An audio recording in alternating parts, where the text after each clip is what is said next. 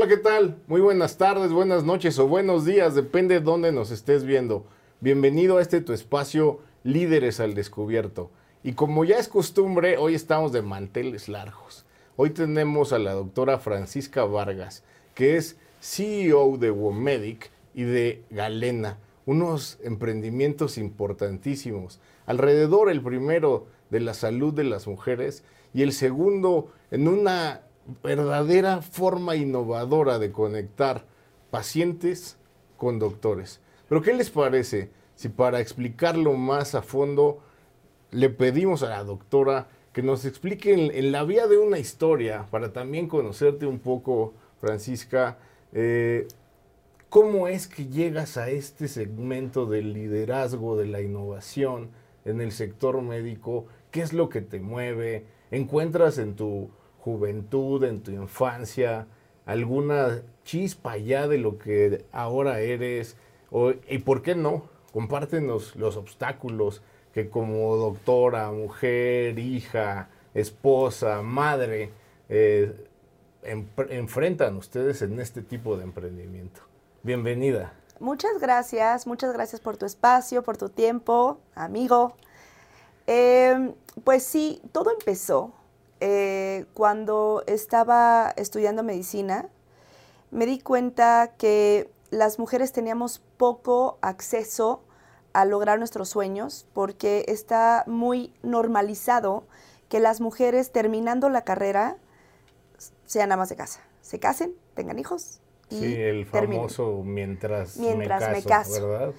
Y em, me di cuenta durante la carrera que el, el espacio de la universidad para los doctores, mujeres u hombres, también está solamente encausado a a las enfermedades.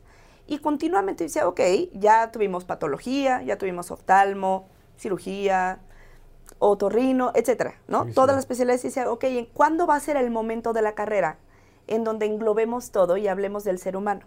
Ok, volver a poner al usuario al centro. Exacto, al, paciente, ¿no? Y eso nunca pasó. Entonces era una mezcla primero de, de, dije, les voy a demostrar a todo el mundo cómo por ser mujer eh, voy a ser alguien que va a lograr y luchar por sus sueños. Ese es uno. Dos, darme cuenta que la carrera de medicina no tiene que ser... Te voy a platicar una cosa que es bien interesante. Por favor.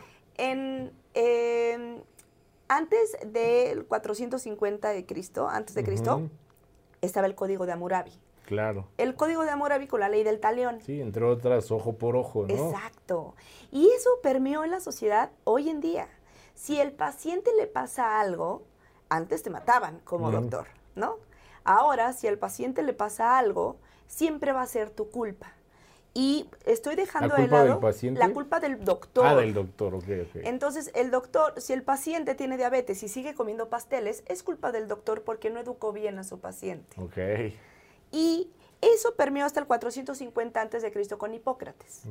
Hipócrates fue quien definió, eh, uno, definió cómo se hace la medicina. Dijo, ok, voy a poner aquí un escritorio, voy a hacer una cosa que se llama anamnesis, que es la exploración del paciente, después le voy a hacer una historia clínica y después voy a hacer un diagnóstico. Este, esta metodología la inventó Hipócrates, por eso es el padre de la medicina. Claro no solamente por el código de Hipócrates, sino de ahí por el juramento, ¿no? Que hacen todos juramento. ustedes. Y no fue hasta 1890, imagínate todo el tiempo que tuvo que pasar, para que se inventara el modelo de las especialidades médicas. Con se llama Abraham Flexner.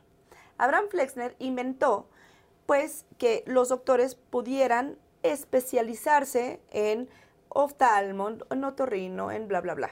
Y fue un modelo totalmente aceptado, tanto que el día de hoy no, incluso mi mamá me dice, tú sí eres doctora.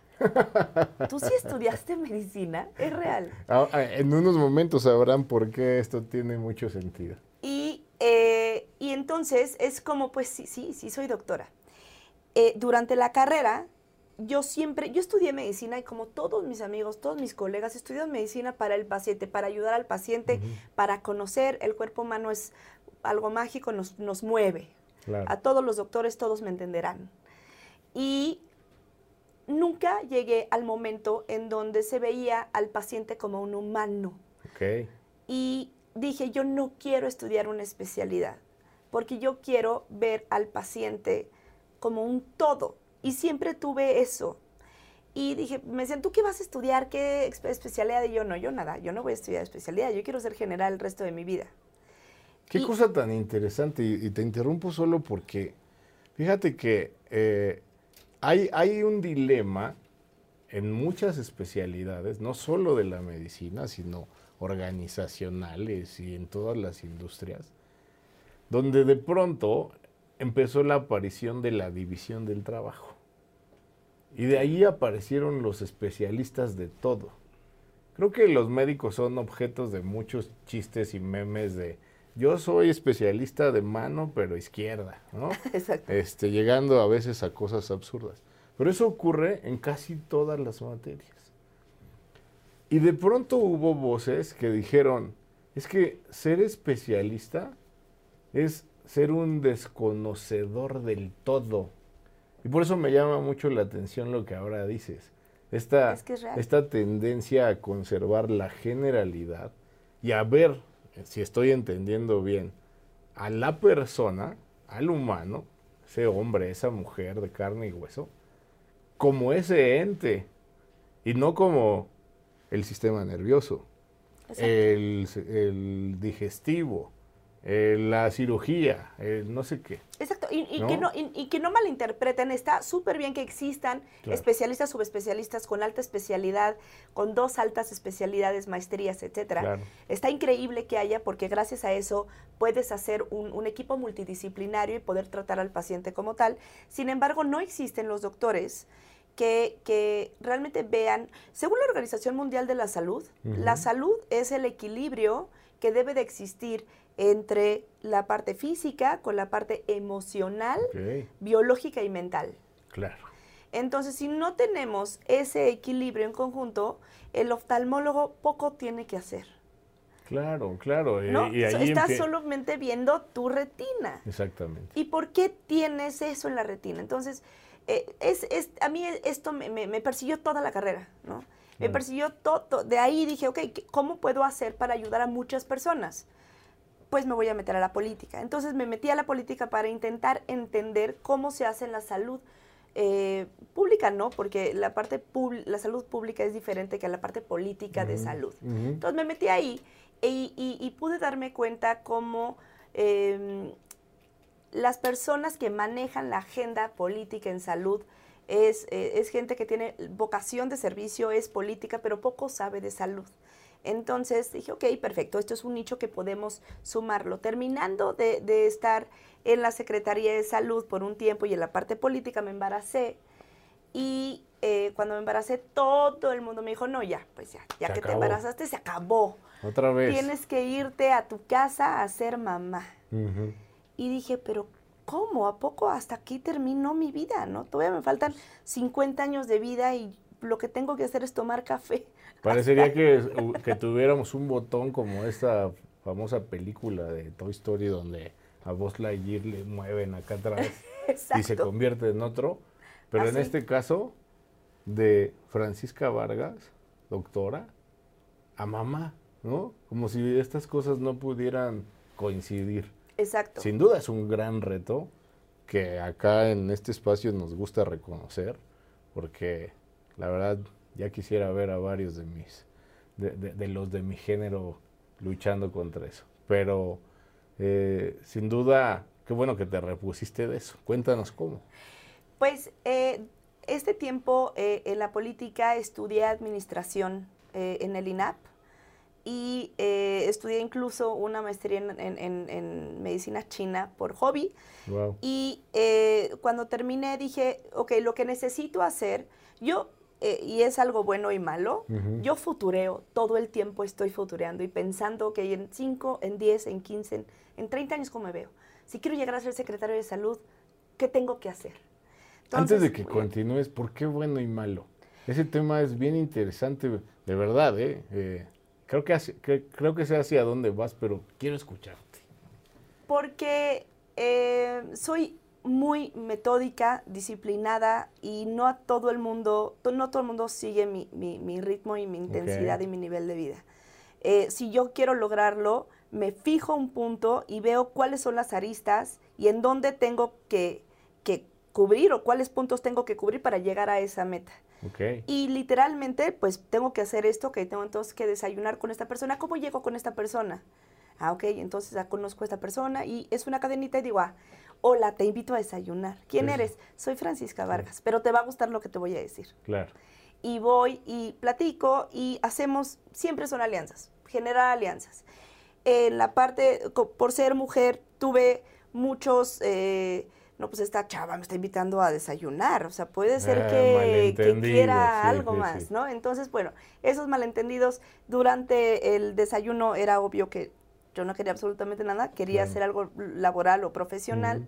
Y eh, bueno, ese es un, un, punto que las mujeres tenemos que ser, eh, somos proactivas, pero también tenemos que ser muy fuertes, ¿no? Por supuesto. Es, es un tema que no puedes eh, you can't bend, ¿no? O sea, es, o sea, Francisca Vargas es una persona, si me dices cómo es, soy eh, totalmente recta, voy al, al, al punto que quiero llegar, llego, no, no me ando con rodeos, y eso a los hombres muchas veces lo saca de onda, como, ok, pero ¿para qué quieres eso? No, quiero esto, ¿lo hacemos sí o no? Hay quien dicen que, que, que nos sacan de balance cuando actúan como hombres. Exacto, sí, sí, sí, sí. Y, esto, de verdad, ¿eh? yo no, siempre lo he dicho, no soy especialista en género y todo esto. Cualquier cosa que diga mal, acepto correcciones y de antemano ofrezco disculpas si digo algo incorrecto. Pero es que fíjate que eh, ya de por sí parecería nacer con un estigma al ser mujer frente a ese tipo de cosas. O sea, no, yo no, puedo, no puedes buscar a un hombre porque lo puede malentender. Sí, sí, es, es muy normal. Y luego supongo que puede pasar lo siguiente. A la hora que descubre que esa no era la intención, lo que tienes que decir, que es algo pensante, probablemente ya no lo escucha igual, ¿no? Claro, ya se va la ilusión. Entonces, de, pues, fíjate, yo que tengo una hija, siempre le digo que ella tiene que esforzarse el triple o el cuádruple para poder competir en un, mes, en un mercado, en un planeta hasta ahora liderado por hombres. Es verdad. Y bueno, pues ese es un llamado a todas ustedes. Eh, no debería ser, estoy de acuerdo, pero es una realidad y hay que enfrentarla. Y por eso estos, estos consejos que ahora nos da Francisca son hiper valiosos, de verdad. Y el lado, e, ese quiero pensar que es el por qué no está tan bien futurear. Exacto, porque soy... Eh mi esposo a veces me dice que doy miedo, ¿no? Que soy súper controladora eh, con, eh, con, el ambiente, ¿no? Sé perfectamente bien qué tengo que hacer para llegar a donde tengo que hacerlo. Titiritera. Exacto. Entonces, es, eh, le impresiona mucho a mi esposo y, y, a mí me parece increíble generar esta estrategia en la cabeza y decir, perfecto, ¿cómo tengo que hacer para llegar con whatever? Y entonces, embarazada, dije, ¿qué tengo que hacer? Para poder tener una hija, ser feliz, ser mamá, pero trabajar. Y, decidí trabajar por las mujeres, em, dedicarme a la parte de salud de las mujeres, porque e, es impresionante cómo las mujeres no, no, cuando van al ginecólogo, cuando van a, una consulta, no la pasan bien, ¿no? Tienen que ir, incluso algunas tienen que ir acompañadas de su esposo, porque el esposo tiene celos del, ginecólogo, o incluso he escuchado varias historias que el ginecólogo le tira la onda. Es, es, un, es un tema. Mm. Entonces dije, yo quiero hacer un espacio donde las mujeres se sientan seguras. Claro. Y quiero, no solamente en la parte de seguridad de las mujeres, sino quiero algo, equipos que sean muy innovadores y que sea algo nuevo. No quiero la típica clínica de salud de la mujer. Y ahí Entonces, es donde nace Womedic. Y ahí nace Womedic y me pongo a investigar, eh, por ejemplo, las ganadoras del Premio Nobel del 2009 de la salud de los telómeros, es un tema que después hablaremos, pero la salud telomérica em, simplemente dice que si tienes largos los telómeros, que es eh, lo que agarra eh, las dos hebras del DNA. Si los tienes largos, indica salud. Si los tienes cortitos, indica enfermedad. Y la única manera eh, para alargar los telómeros es la meditación. Wow. Entonces, y les dieron el premio Nobel. Entonces, sabrás que a los doctores de Hipócrates no les gusta la idea que la meditación les, les funcione. Para, o sea, dicen, eso es un efecto placebo. Fíjate allí cómo descubro una primera cosa tuya que le hubiera pasado a, a Steve Jobs y que de allí se hablara de una cualidad del innovador, que es la interdisciplinariedad. Y ahí eso que hace rato tú decías, por hobby estudié medicina china y luego este hallazgo de las premios Nobel y relacionado con lo que antes también decías definido, definiendo a la salud desde la OMS, pues te das cuenta de que somos todo eso, ¿no? Este, Mente, corazón, tripas y gónadas, decimos acá. Entonces, lo cierto es que me encanta cómo en todo lo que dices eres muy congruente además. En, que, en el sentido de decir, a ver, yo quiero ver al ser humano como ese ente en su completitud. Exacto. Y después de eso dices, oye, pues yo me puse a investigar cómo generarles un ambiente más agradable con lo más innovador, donde se descubre que la meditación, mente, corazón, ¿no? Totalmente. Emociones, inciden en un aspecto biológico. Bien. Y ahora decías el único, por ahora. Exacto. que estemos por ver. Pero ahí hay una congruencia hermosa, o sea, en el sentido de cómo vas armando todo esto y, y eso te hace futurista, sin duda alguna. Y, y, la verdad es que cuando lo platico con las mujeres y cuando lo entienden, y eh, es, hay un estudio muy interesante que se hizo en el Instituto Nacional de Cancerología sobre el cáncer de mama, en donde de 20 mil mujeres, en donde más del 80% de las mujeres que tienen o que sufren cáncer de mama fue generado por un aspecto emocional. Ellas saben, ellas te pueden decir exactamente el momento en que empezó el cáncer de mama cuando caché a mi esposo violando a mi hija, cuando atropellaron a mi hermano, cuando mi papá me tocó, cuando saben perfectamente bien ese, ese, ese, ese momento traumático que, em, eh, que, se tradujo, ¿no? Y entonces lo que hacemos es eh, no solamente hacer una historia clínica y una anamnesis, anamnesis es, es, checarlo, eh, sino hablar de lo más profundo del ser humano. ¿Qué es lo que te preocupa? No es una intención psicológica, sino realmente ver si tienen algo en especial, eh, algún trauma que realmente les esté generando miedos. O, y ya que estamos ahí, digo, ok, ¿cuál es tu órgano de choque? Mm. El órgano de choque es donde cada quien cuando estamos estresados lo sentimos. Okay. Entonces es, pues te duele la cabeza, me da a mí, me da migraña, hay gente que se le inflama la panza. Las piernas, sí, sí. Entonces digo, ok, perfecto, vamos a alargar los telómeros de tu mm. órgano de choque y hacemos un plan de meditación, de meditaciones teloméricas, para alargar los telómeros de esas zonas. Y es, son resultados increíbles, increíbles. las, las mujeres quedan totalmente satisfechos. Hemos logrado revertir mujeres con cáncer de mama por la meditación telomérica. Y entonces decidí traer, buscar em, diagnósticos que no sean eh, en la parte feminista se llama como tan patriarcales, ¿no? O sea, como la, la, la mastografía esta que, que apachurra y que duele muchísimo. Entonces, hay un, eh, hay un estudio que se llama la, una mastografía, es la mastografía por electroimpedancia, nosotros le llamamos mastografía digital, que es como un tomógrafo, pero es una mastografía. Y eh, la revista de BMC Cancer ya lo demuestra como el mejor método de screening de cáncer de mama. Fíjate y no duele absolutamente nada y no tiene radiación. Entonces puede hacer incluso a hombres, que sí les da cáncer de mama a los hombres, eh, a hombres, a mujeres con prótesis, a mujeres que son muy planas, a mujeres que, que, están embarazadas, ¿no? Se olvidan mucho de la gente, de las mujeres embarazadas les da cáncer, entonces no se pueden hacer una mastografía.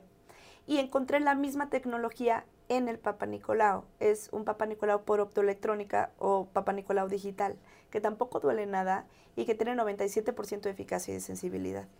Entonces dije, perfecto, es el combo completo. Dije, ¿cómo puedo hacerles para ahora que ya los diagnostiqué, ya que tenemos la meditación, voy a hacer una clínica en donde no tengamos este escritorio y yo soy el doctor, porque eso nos enseña en medicina. Tú eres el que sabes, el otro es una, Un, humilde corderito que está ahí para... Entonces dije, ok, em, hice una clínica en donde invito al, al, paciente a que esté cerquita de mí. ¿no? Y que estemos platicando y que rompamos esta barrera, que somos iguales, que yo no soy mejor que tú, tú no eres mejor que yo, somos iguales. Sí, sí, es una nueva manera en donde las mujeres se sienten eh, más apapachadas. Es que desde ahí lo, empieza la curación, ¿no? Sí, exacto. O sea, ¿cuántas veces no el primer momento de temor es ir al consultorio? Claro. Y si este personaje, hombre o mujer, te empieza a maltratar y a regañar y a decirte mil cosas, o sea, mejor en ese momento se está incrementando la enfermedad, ¿no? Claro. Cuando a lo que vas es a buscar una solución, a buscar un aliado frente a esa batalla que tiene que dar tu cuerpo, bueno, no tu cuerpo, tú, hablando otra vez de la completitud, ¿no? Claro. Eh, somos al final del día eso, un cuerpo, una serie de órganos y de miembros interconectados para una sola función, ¿no? Totalmente. Y fíjate que me encanta, me encanta esto que dices y bueno, tomen nota mujeres porque yo diría basta de procedimientos dolorosos e invasivos, ¿no? En todos los sentidos de la palabra. Qué, qué, buena cosa, la verdad. Oye, yo, yo he visto, te veo muy activa en redes con esto. Y veo que la gente sale feliz de allí. ¿Cuáles serían las tres, cuatro, cinco cosas las que tú quieras compartirnos que crees que hace de Womedics este, este éxito? ¿Y qué te refieren como testimonios las mujeres que asisten contigo? Yo creo que lo que más les sorprende a las pacientes es eh, el amor que les damos. Okay mis consultas no duran 5 minutos, ni 10, ni 15, ni 20, han durado dos horas. Incluso la otra vez tuve un paciente que le estábamos eh, ayudando a bajar los síntomas de una quimio. Mm. Estuve con él seis horas. Estuvimos platicando y, lloró todo el proceso porque me dijo, esto nunca lo había vivido, ¿no?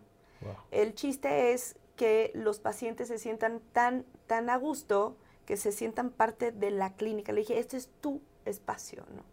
¿Qué quieres? Quiero un reposet perfecto. Le compramos un reposet, el paciente ya tiene un reposet. Eh, eh, lo que sienten es sorpresa cuando ven que la medicina no tiene que ser fría.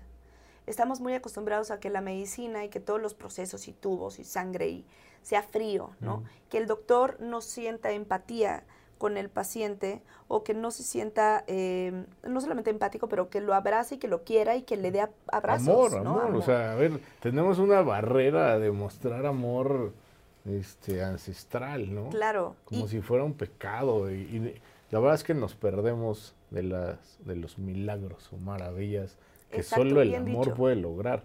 Bien dicho. Entre ellos, el propio, ¿no? Totalmente. El, eh, ahorita con la medicina tan especializada, eh, un ortopedista que ve, que ve un quiste aquí, pues poco tiene que ver el amor ahí, ¿no? Te voy a quitar el quiste, órale, ya te vas, ¿no? Y, y, lo que yo quiero es, ok, si tienes un quiste, te encuentro a un ortopedista, pero ven, platícame cómo estás tú. Y es como, y, pero ¿y por qué? O sea, yo vengo por el quiste, ¿no? Oye, pero platícame. Y, de ahí ya puedo ofrecer un abanico de opciones de, ok, puedo hacer meditaciones o, te hago el perfil hormonal más el, el Papa Nicolau, la mastografía, eh, te hago el test de telómeros, incluso tenemos estudios para ver si la parte de vitaminas, minerales, etcétera. Y em, lo que más les gusta, insisto, es esta parte de amor, el, tiempo de calidad, la innovación, que no haya dolor en los estudios y que sea medicina personalizada. Sensacional, pues es una medicina holística, ¿no? Exacto, 100% holística. Está, este está, no uso holístico porque está, ya, ah, ya lo hicieron como medio hippie el asunto y no quiero que piensen que es hippie, es 100% basado en evidencias para todos los doctores que me están escuchando.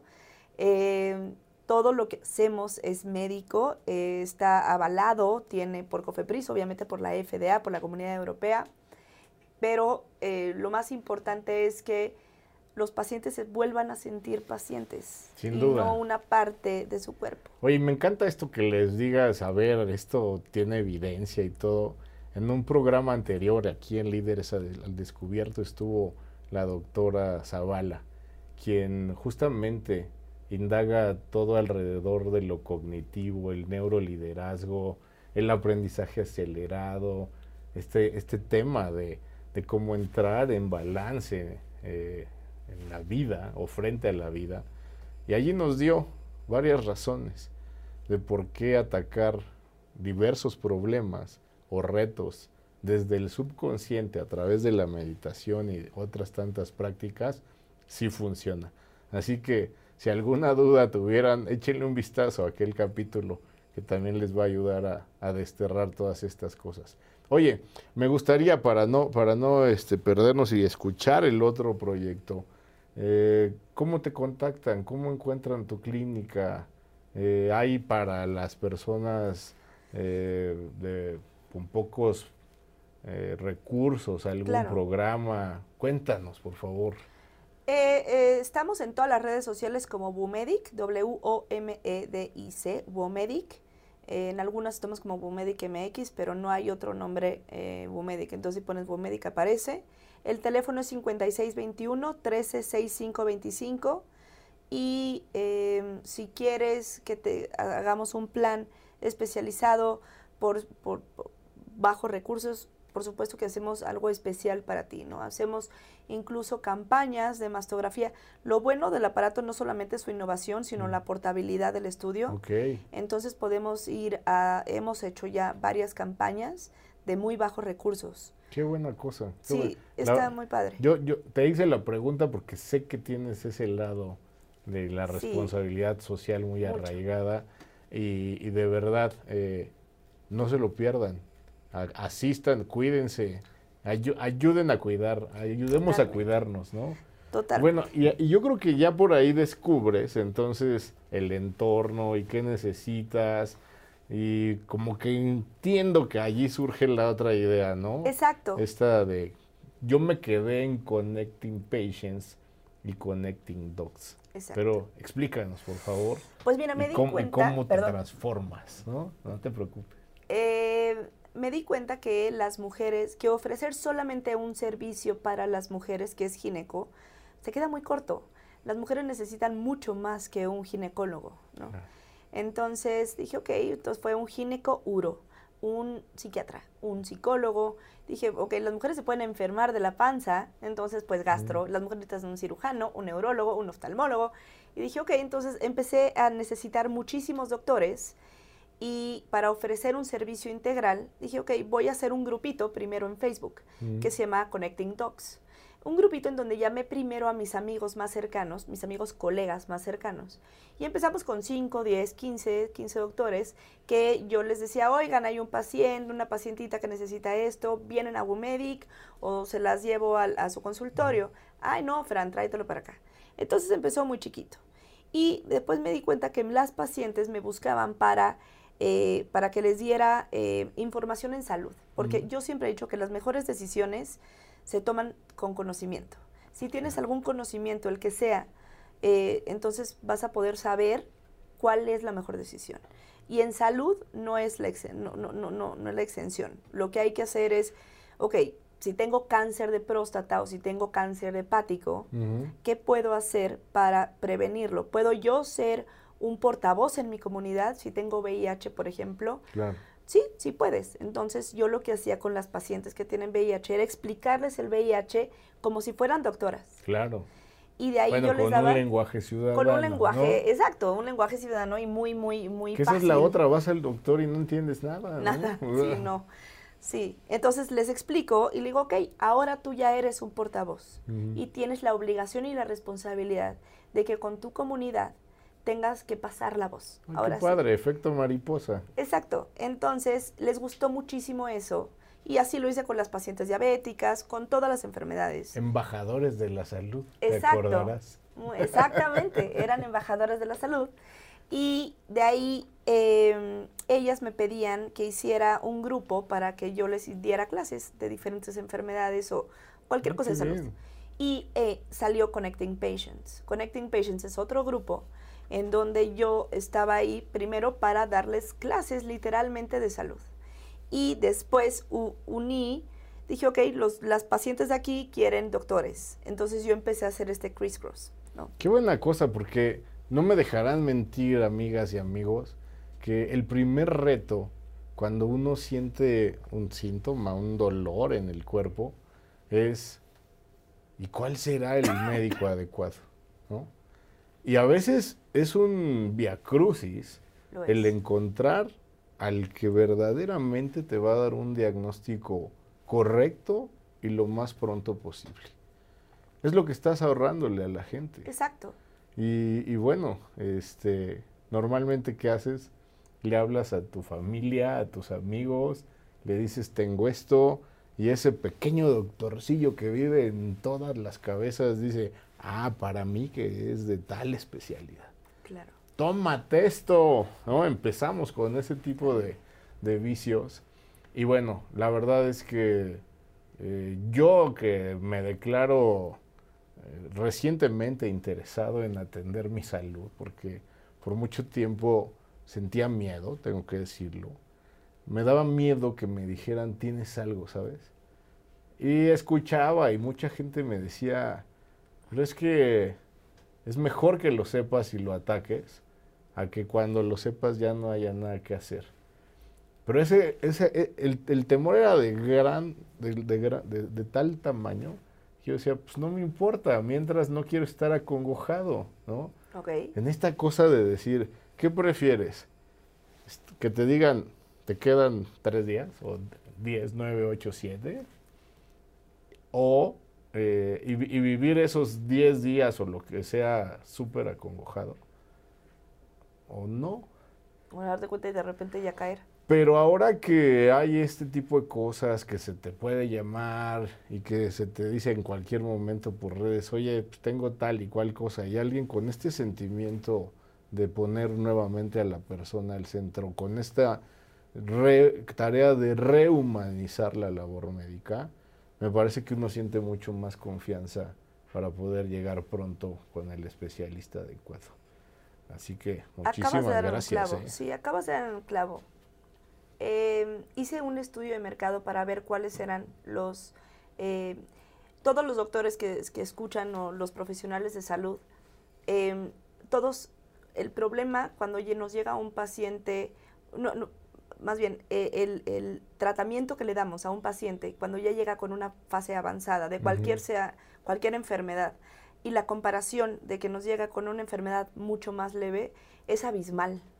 Podemos hacer muchísimas cosas cuando está empezando que cuando ya está eh, más avanzado. Te lo dije, Bogart.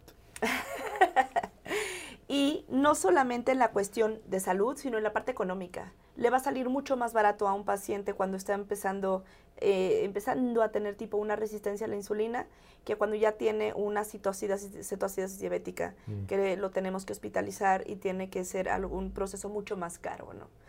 Y eh, entonces hicimos eh, un estudio de mercado, entonces, que era ese factor en el que, los, en el, que el paciente, em, que hacía que el paciente llegara complicado a consulta.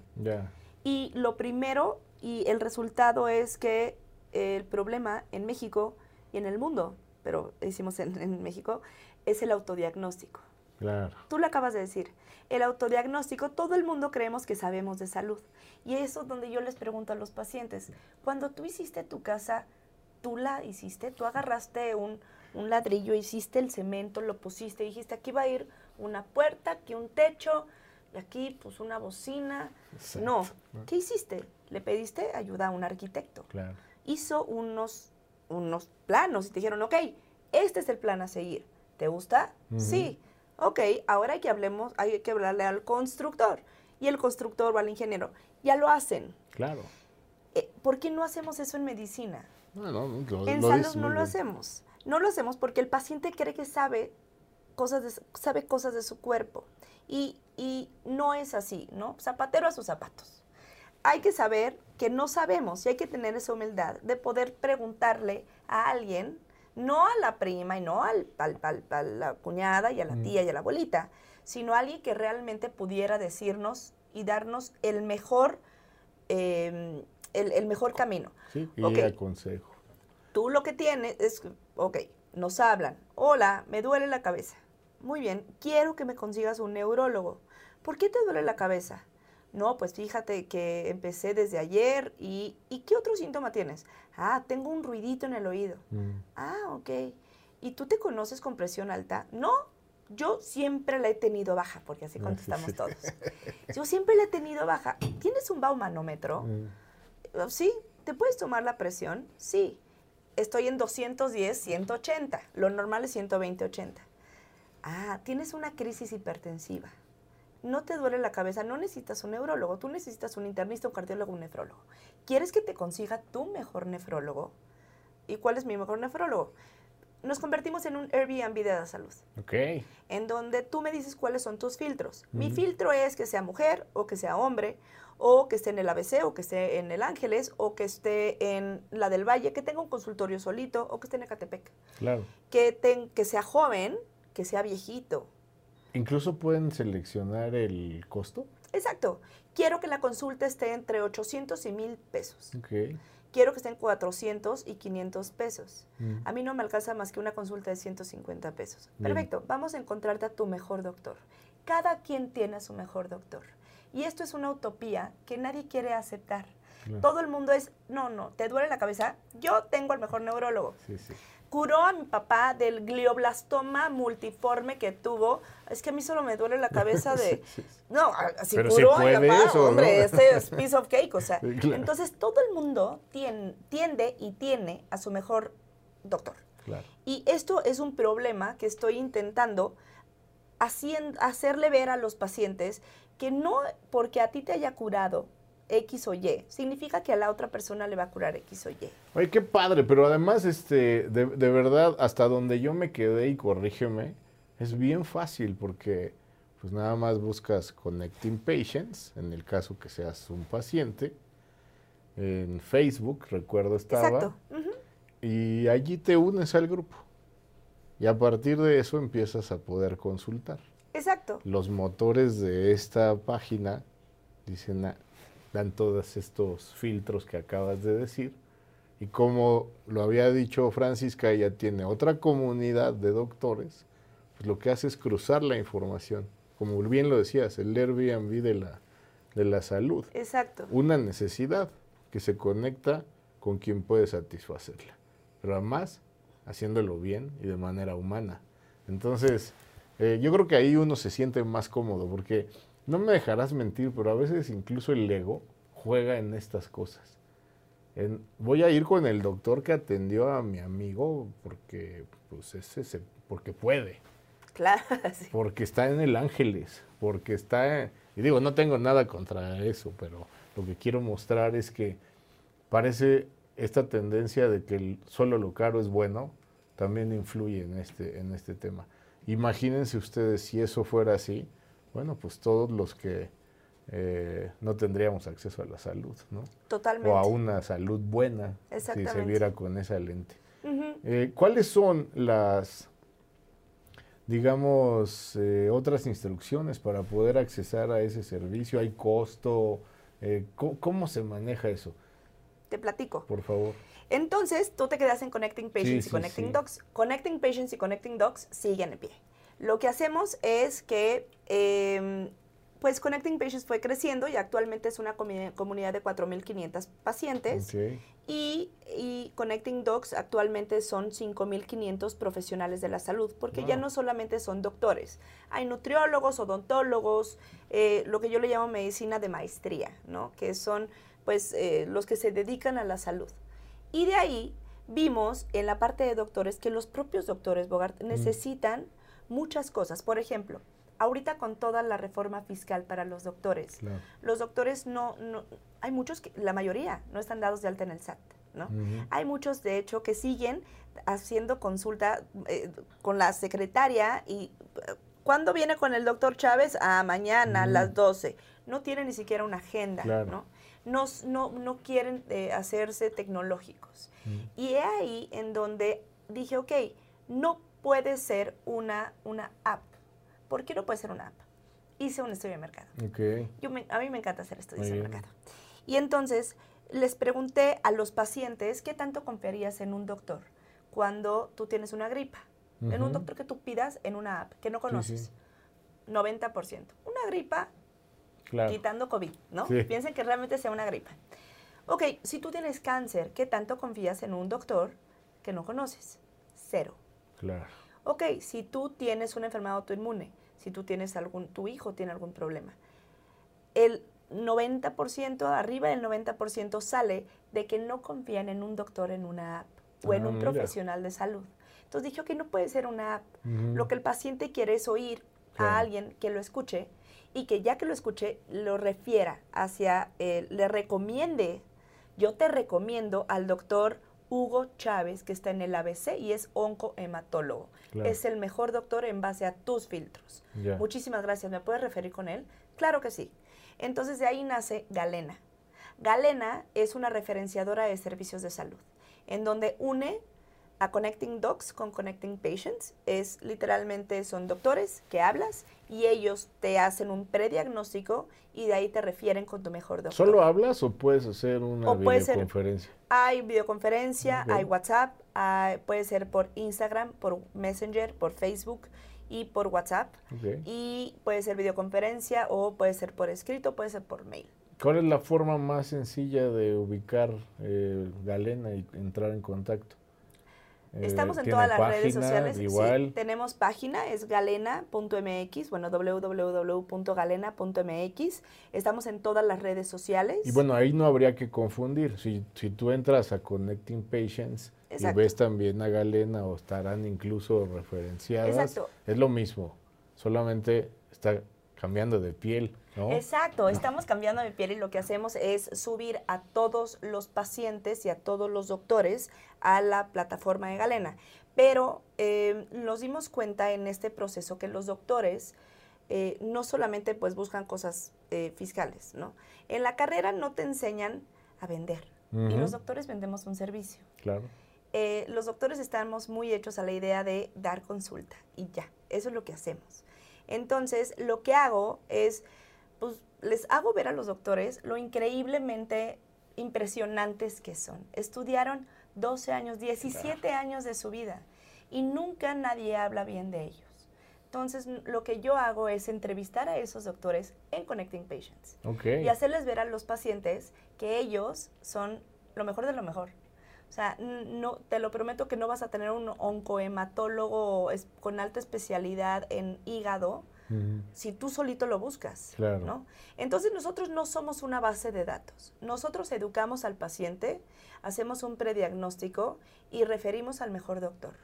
Hay ahorita en boga dos, dos bases de datos literalmente que no sé si lo pueda decir. Por favor. Se llama Top Doctors y Doctoralia. Y ahí el problema es que no educan al paciente. El paciente elige con qué especialista y sigue cayendo en este ciclo terrible de que, ah, pues yo elijo ir al neurólogo aunque tengo mi migraña. Es que, a ver, lo, dices muy bien y, creo que acá el, hablar de, de, otra, de otros servicios es, es sin ningún afán de perjudicar. El punto es creo que lo que no se vale es solamente digitalizar el caos. Bien dicho. Acá hay que cambiar, hay que verlo, aunque esté choteado holísticamente, en su completitud, en su complejidad. Si, ¿de, qué, ¿De qué te sirve solo meterle fierros y software a una forma errada de actuar? Es lo que hace que, que, tus esfuerzos sean diferentes. Eh, oye, eh, estamos casi por, por concluir. Pero fíjate que aquí siempre le digo a mis invitados que ya los descubrí. Y yo descubro en ti eh, siempre esta chispa por salir adelante, una gran perseverancia. Al mismo tiempo me doy cuenta, esto que decías tú de que ser futurista puede ser bueno y malo, honestamente creí que te irías por el lado de que exceso de futuro es igual a ansiedad, ¿no? Lo dice por acá nuestro gran amigo Paco Chintro. Eh, y, eso puede ser malo, ¿no? De, estar queriendo vivir en el futuro. Claro. Que te puede provocar ansiedad. Pero más bien el enfoque que tú le dabas, este de hacer una planeación, me hizo recordar un libro muy famoso que se llama One Thing, una cosa, y que lo que te va eh, enseñando a hacer es cómo llegar a una meta, en qué tiempo se calcula y a partir de eso saber qué debes de hacer en el periodo mensual, en el periodo eh, semanal, en el día y en el siguiente minuto. Y entonces, la verdad es que esto a mí me encanta porque dicen por allí, dijo por ahí un alguien respetable que decía, si yo tuviera un minuto para resolver un problema, invertiría 55 segundos en planearlo y 5 en resolverlo. Albert Einstein. Nada más. Pues me gustaría que te despidieras eh, recordando los nombres de los emprendimientos que tienes y sobre todo, ¿por qué no? Dejarle algunos tips, no solo a mujeres, sino también a hombres que debemos participar en esta lucha por la equidad para poder eh, superar los obstáculos y llevar a buen puerto los emprendimientos que has enfrentado. Muchísimas gracias. Muchas gracias por tu tiempo. Em, se llama WUMEDIC, es la clínica, y Galena es la referenciadora de servicios de salud. ¿Qué mensajes yo le diría a todos los emprendedores que se atrevan, que fracasen, que fracasar es un éxito? Hay que aprender, hay que saber aprender. Y no solamente logrando un éxito se aprende. Yo creo que se aprende más fracasando, cayendo, perdiendo, que ganando, ¿no? El logro se siente rico, ¿no? Pero cuando te equivocas y ese sentimiento de, no, o sea, ¿qué hice? Aprendes mucho más que con un logro, ¿no? Es un sabor amargo que se convierte en un sabor agridulce y después se convierte en un sabor dulce y después en el mejor sabor. Entonces no se aprendan, no, se, no tengan miedo a equivocarse, a fracasar, ¿no? Yo le digo a mi hija que eh, no solo basta con intentar, eh, basta con perder. Hay que perder para poder ganar. Y si perdemos, ganamos, siempre. No hay manera. El problema es que cuando pierde la gente se agüita, entonces ya no quiere seguir intentando. Y hay que ser perseverante. No es miel sobre hojuelas, emprender no lo es, es un tema. No hay que ser multimillonarios para emprender. No todo el mundo me dice, que tú tienes muchísimo dinero y por eso lo lograste. No, yo hice que la gente creyera en mí. Y si la gente cree en ti es porque tú tienes muy claros tus sueños. Eso es, ¿no? Hay que saber confiar en sí mismo, hay que creer en tu cabecita y decir, ok, me voy a aventar. ¿Y qué pasa? No va a pasar nada. La gente va a creer en ti. Y eso sería mi, mi mensaje. Pues muchísimas gracias. Me dejas con la boca así. Eh, te conozco hace tiempo, amiga, y no dejas de sorprenderme. Por favor, no dejes de hacerlo nunca. Mm. Muchísimas gracias. De cualquier manera estará, estaremos poniendo al final de este video y en los comentarios las, los emprendimientos de la doctora Francisca Vargas. No se lo pierdan, acudan, ayuden a ayudarles. Gracias.